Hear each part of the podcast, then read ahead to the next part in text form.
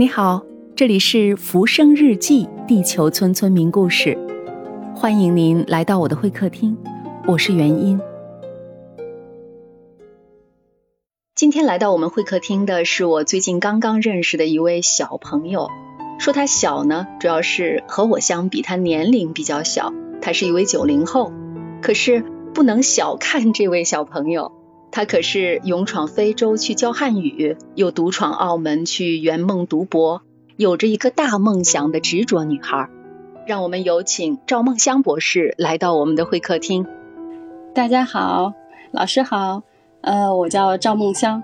说是博士，其实抬举我了，因为我刚刚呃才是在读，对对对，努力加油，好，好，好。我生在江苏的一个小乡村，其实我也算是乡下小女孩了。然后我现在是在澳门科技大学国际汉语教育专业修读博士学位。读博之前呢，我是曾经赴任了摩洛哥哈桑二世大学孔子学院，在那里当了两年的汉语教师志愿者，也收获了一些宝贵的人生经历和人生挚友。希望今天能和大家分享一些这些美好。谢谢大家。嗯，谢谢谢谢梦香，非常期待你的分享。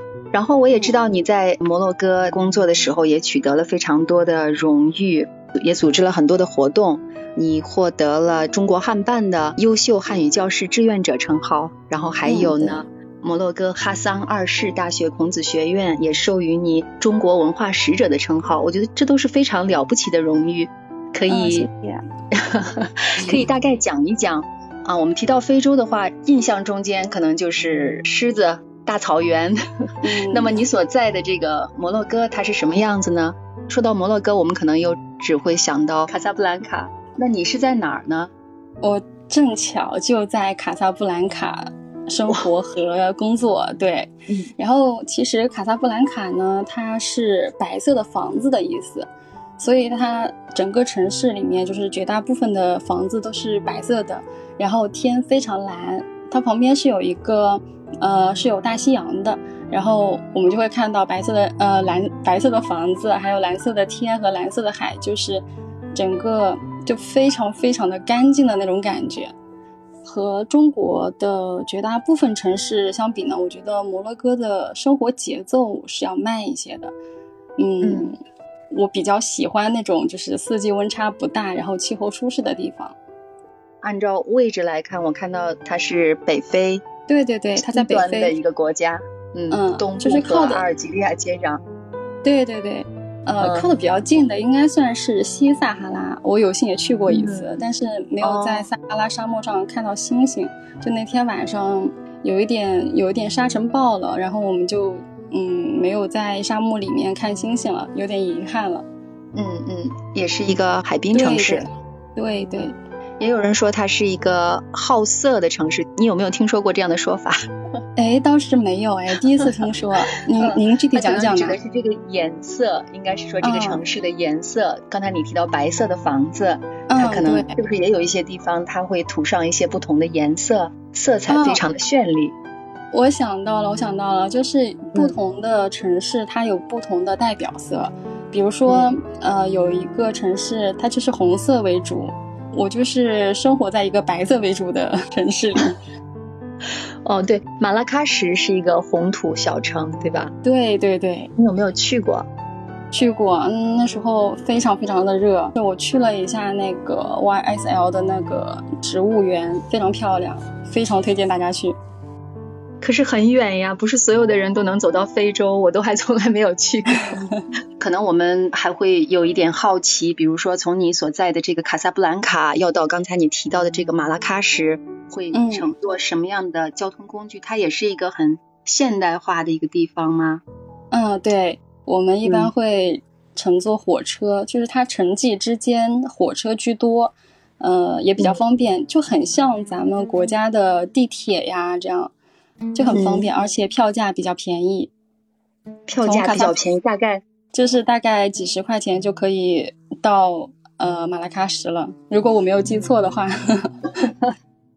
嗯，对，马拉喀什红土小城。刚才还有一个这个蓝色的城叫做舍夫沙万，也许离你那里会比较远一点。对，稍微远一点。舍夫沙万也是我大学时候的梦想小城，所以我基本上也是因为这个小城市，所以才会选择摩洛哥的。就是是一个穆斯林国家吗？哦，对，绝大部分人是穆斯林。可能从食物方面呀，从生活习俗的方面，肯定会和中国有很多的不一样，对吧？可以讲一讲吗？我先来猎奇一下。没问题。呃，穆斯林国家呢，其实我们都知道的，他们是不喝酒、不吃猪肉的。嗯，然后我其实，在海外工作的这两年呢，我们也是非常注意这方面的问题。呃，一方面是酒，还有猪肉这两样是，其实我们中国人大部分人是会吃的，会去饮用的，所以去买这些东西是比较困难的。呃，不过因为摩洛哥不是全民都是穆斯林，它也是一个比较开放的，也有其他国家的人在这里居住，而他们不是穆斯林。呃，所以呢，他们就会有在一些特定的超市里面有一些特定的柜台，还有一些特定的酒屋。就是说，如果你在那边购买了酒水，是在里边付钱，然后嗯，把一些纸袋子或者是塑料袋给它包裹好，你放到包里，你不要拿出来了。还有猪肉也是，嗯，就是我们需要注意一下这方面的问题，就是还是要尊重当地人的大部分人的习俗。嗯，当然当然，而且有时候我觉得，嗯，在我们的教学过程当中会用到 PPT，呃，里面有一些图片，我们也要谨慎的去选取。嗯，比如说什么呢？就是比如说猪的形象，或者是举例子的时候，对，举例子的时候要稍微注意一下。很多的学生他来学习中文，其实他内心是更加包容和外放的，他不会那么那么的苛求你说一定要非常的尊重自己。但是我们作为过去教汉语的老师，我觉得应该要去注意这方面的问题。是的，那是一定的，就是入乡随俗，要尊重当地人的习俗。是的，是的。我记得我有一个朋友好像提到过，他到了非洲。就是如果穿裙子的话，当地的人就会觉得非常的奇怪，会有这样的情况吗？女孩子目前目前我是没有经历过这样的情况，因为他那个地方，嗯，有一部分女性是，嗯，也不是穆斯林，所以他们也可以穿短裤或者是热裙之类的。呃，不过我们作为国际汉语教师志愿者，在当地的话。我是对自己有服装上面的要求，我不会穿露膝的裙子或者短裤，一般是会小腿盖住小腿的那种标准。嗯，也是职业职业职业装吧，也算是。它是不是也适合摩洛哥？就是你们在的卡萨布兰卡，它是一个大城市，相对多元化一点，所以它开放度也会稍微高一点。嗯，我看到其他的几个城市。呃，拉巴特就是摩洛哥的首都，拉巴特他们也可以，还有马拉喀什啊、舍夫沙万呀，都有一些女孩子，就是嗯，穿着热裤啊、裙子啊，也有其他国家的来旅游的一些游客，也在服装上面选择比较自由。就这个国家，虽然它。呃，大部分人是穆斯林，但是他还是非常包容的。只要他自己就是，如果我是穆斯林，我自己的服装上比较注意，而且其他人不会故意的去侵犯我的信仰的话，一般他会比较热情和包容的。对于我这个专业来说，就是比如说我们要做一些中国菜给学生吃，我们也经常会受到学生的邀请，去他们家里吃他们的。呃，摩洛哥菜，然后我们也会作为回报去做一些中国的菜给他们吃，所以我们会在选择酱料啊或者烹饪方式这一块是要，嗯，比较要注意的，因为我们是比较习惯烹饪的时候焯肉会放料酒，嗯，这个时候我们如果要做饭给摩洛哥的学生吃的话，其实是要选择其他的方式的。他们不饮酒，然后连料酒都没有办法接受，是这个意思吗？嗯，只要是酒精，我们尽量都不要让他们去感受得到，因为这个是有点呃，对他们的信仰是有一点不礼貌的、不尊重的。嗯，就除了那种医用酒精，不仅仅是 在斋月啊什么，就平常这样的禁忌也是非常严格的，对吧？是的，是的，是的。我其实比较敬佩他们这样子。嗯，就是有一个非常明确的信仰，并且能够一直遵守着信仰之内的这些嗯条例。我觉得还是非常敬佩他们，很尊重他们的。你会选择这样的一条路到非洲去做志愿者，到非洲去教汉语？那这个是什么样的原因促成你这样做？我在想你的童年、你的成长经历会是什么样的？你刚才前面提到说你自己虽然现在是有着这样的比较国际化的一些背景了，但是你实际上呃最开始是出生在一个小乡村。那可以谈一谈，比如在你的成长过程中间，谁对你的影响是比较大的？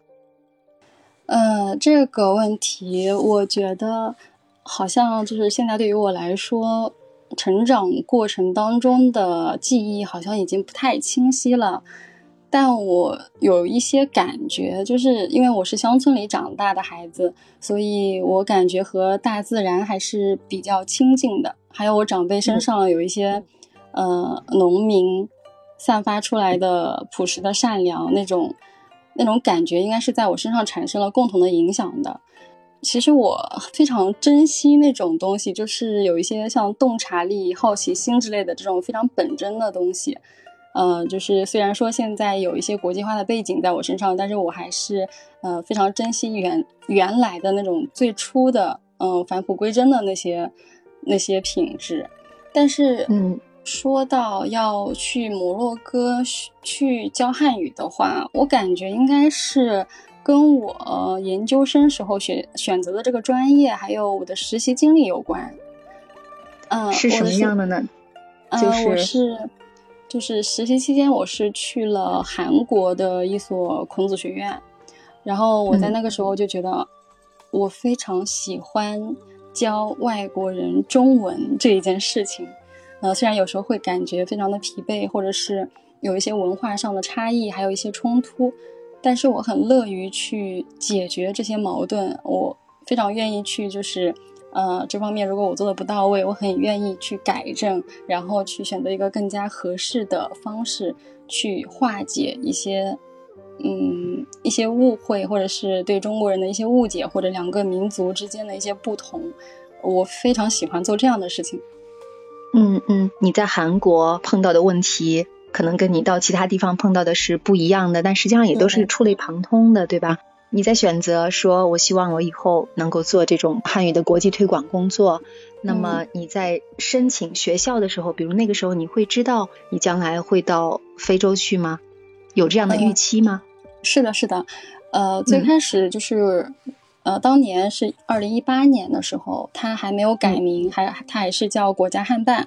嗯，国家汉办呢就会推出一些就是招聘，嗯，哪个哪个州，比如说呃非洲啊，呃什么亚洲啊，有一些职位需要招志愿者了。然后我们是首先要从这些里面选择我们的方向。我选择的就是非洲，然后在非洲里面有一些国家可以选择，我选择的是我。梦想之城所在的国家摩洛哥，然后在这些呃国家里面再选择孔子学院，因为有一些国家它是不止一个孔子学院的，像摩洛哥它就有三所孔子学院。对，嗯，然后我就选择了一个我最我最嗯熟悉的名字卡萨布兰卡这个。